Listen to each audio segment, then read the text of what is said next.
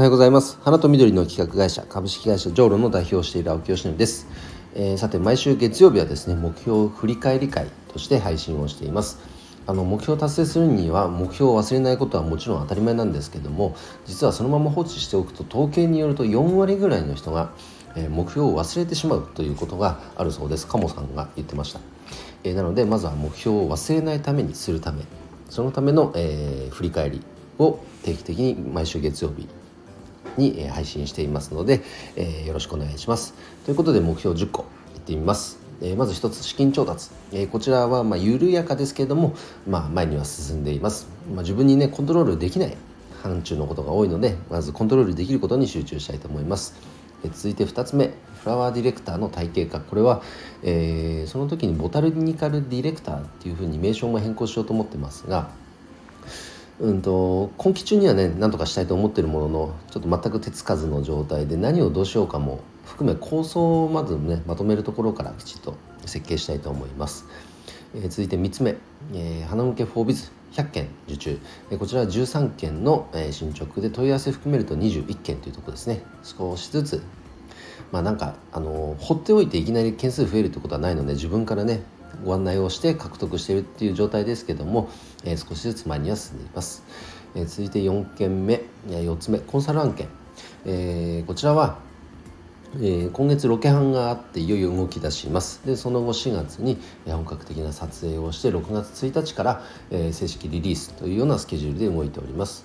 5つ目、えー、ステム、えー、廃棄されるはずだった花の茎を活用した商品プロジェクトですね、え、こちらはコミュニティスタートということで、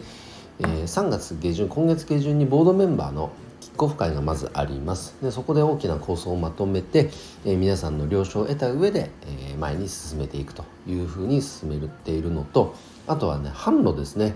今まで主に花屋さんとか園芸屋さんとか小売店さんをイメージして提案はしていました。これこれはもちろん継続はするんですけども並行して学校関係の提案を強化していこうと考えています。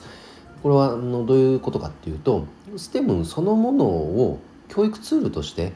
SDGs とかのねその社会構造を学ぶためのツールとしてぜひ学校教育の現場で使っていただきたいというふうに考えていて主に小学生ですね向けに、えーと、考えていますなので学校関係先生の方らっしゃったらぜひあのお問い合わせいただけると嬉しいです。で6つ目 GRI メンバーズ300会員獲得。これはですね、えーと、一般社団法人ギフト研究所4月昨年の4月から参加させていただいている団体ですがこちらの、うんと、会員獲得会員募集が始まりましたのでこちら300会員、えー、スタートということで4月から本格稼働にはなって今あの先行受付みたいな時期です。なのでもろもろね内部的な準備もしていますけれども、えー、こちらはぜひギフトに関わる方はご参加いただけたら嬉しいです。年間1万円の会費なのですごく安いと思いますね。で続いて7つ目ボイシーデビュー。これはあの、まあ、ボイシーデビューが目標って言っちゃってますけど花向けフォービズを PR する手段としてのボイシーっていう意味合いで考えていたんですがちょっと目標の名目が変わるかもしれないですねこれ。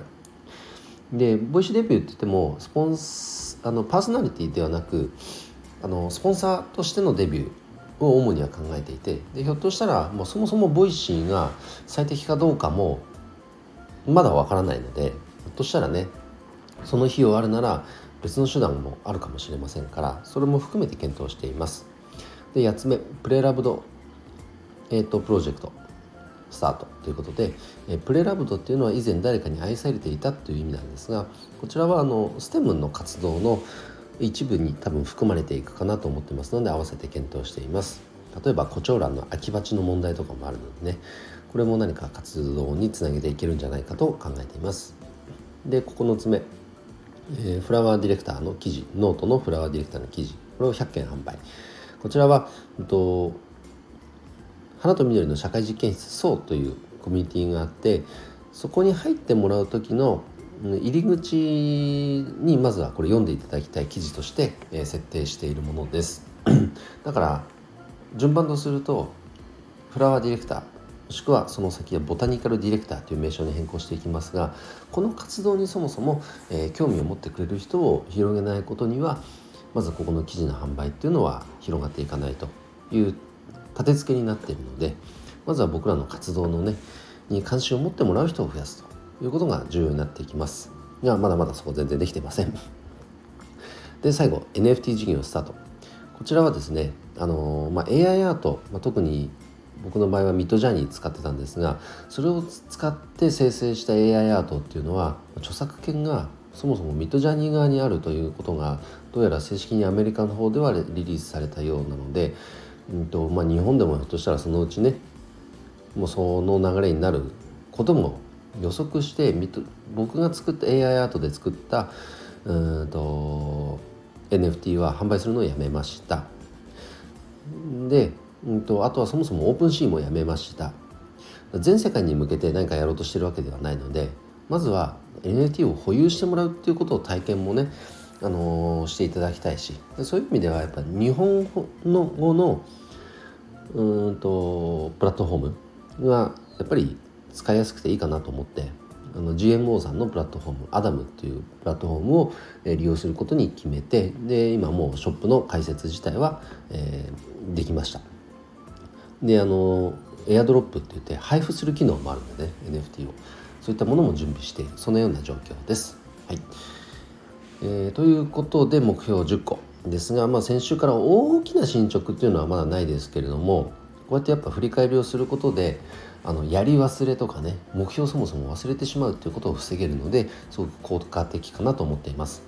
で進んでいく中でこの目標設定がそもそも間違ってたなっていうことにも気づけるのであの修正入る可能性もありますがそれ自体もねすごく大事なことだと思いますからまた来週以降も続けていきたいと思います。はいということで今日の配信は以上で終わります。今週もか今週も一日、えー、あ今週も1週間元気に頑張ろう。あきよしのでした。バイバイ。